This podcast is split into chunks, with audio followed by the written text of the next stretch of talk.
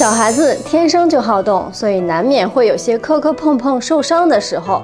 这个时候，作为监护人的家长来说，一定要学会一些急救小知识。所以我们话不多说，下面就开始学习吧。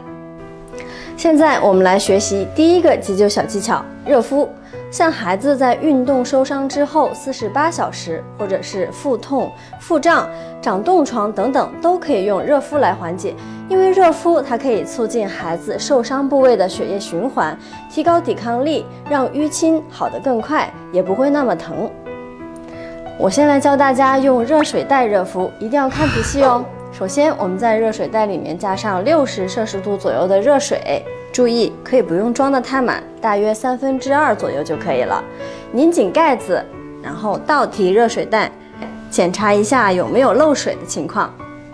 然后把热水袋放在手臂的内侧试一试，检查水温是不是合适。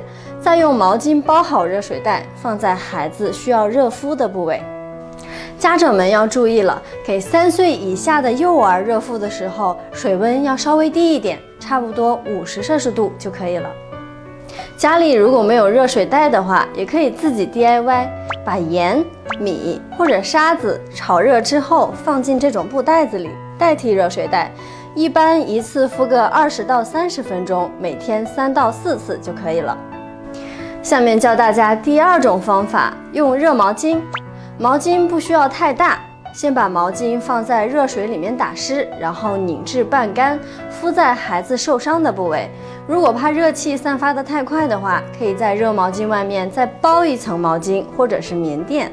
最好准备两条毛巾交替使用，每三到五分钟更换一次，每次敷十五到二十分钟，每天三到四次就可以了。